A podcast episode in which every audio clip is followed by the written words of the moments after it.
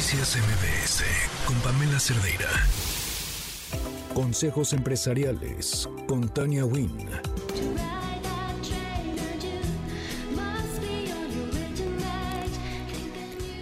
Cinco de la tarde con dos minutos. Continuamos en MBS Noticias. En la línea, Tania Pimentel. Tania Wynn, ¿cómo estás? Buenas tardes.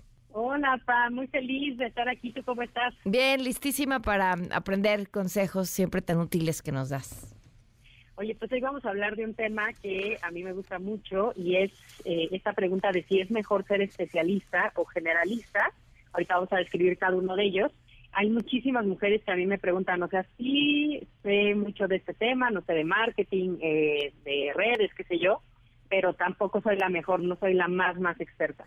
Entonces, vamos a definir esto porque creo que hay que eh, poner el récord eh, correcto y hay que hablar de que un especialista posee conocimientos y habilidades profundos en un único ámbito, mientras que un generalista, pues como su nombre lo dice, cuenta con un espectro más amplio de conocimientos en múltiples disciplinas. Y aunque ser generalista permite ampliar nuestra perspectiva y hacernos más sensibles pues a otros aspectos fuera de nuestra eh, de, nuestra tarea principal, puede ser complicado posicionarse como un experto, una experta en un campo específico.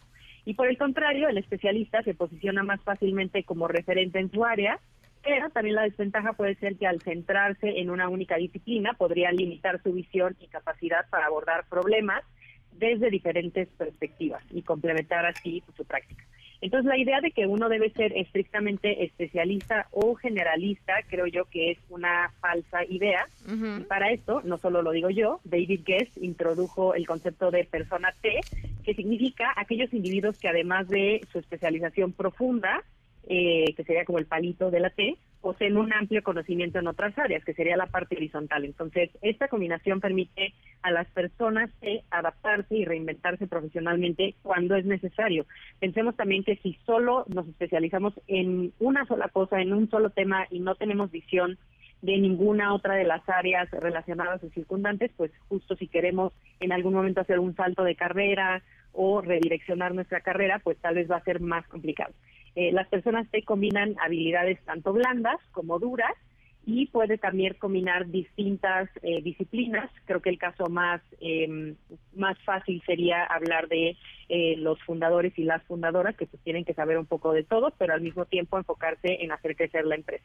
Entonces, esto posiciona a las personas T de una manera única en el entorno laboral y la buena noticia es que las empresas, según varios expertos, valoran y buscan a perfiles tipo personas T. Entonces, estos individuos eh, no solo pueden enfrentar y superar desafíos con facilidad, sino que también pueden aprender de profesionales de otras especialidades, eh, diversificando sus habilidades. Entonces, eh, con esta reflexión a mí me gustaría animarlos, animarlas a que se interesen por otras áreas, aparte de su especialidad, sí, claro, identifican, no, pues ahorita yo soy 100% un especialista y entonces no tengo visión de las áreas eh, que rodean a, mi conocimiento, a mis habilidades, pues que hagan ese esfuerzo de preguntar, de informarse, de conocer un poco de lo que los rodea y al contrario, si son totalmente generalistas, pues que bueno, también encuentren un área en la que les gustaría especializarse un poco más para empezar a formar estas dos eh, patitas, tanto horizontal como vertical de la T y que sepan pues que estas dos líneas pueden extenderse lo más que se quiera porque pues siempre seguimos ampliando nuestros conocimientos y aprendiendo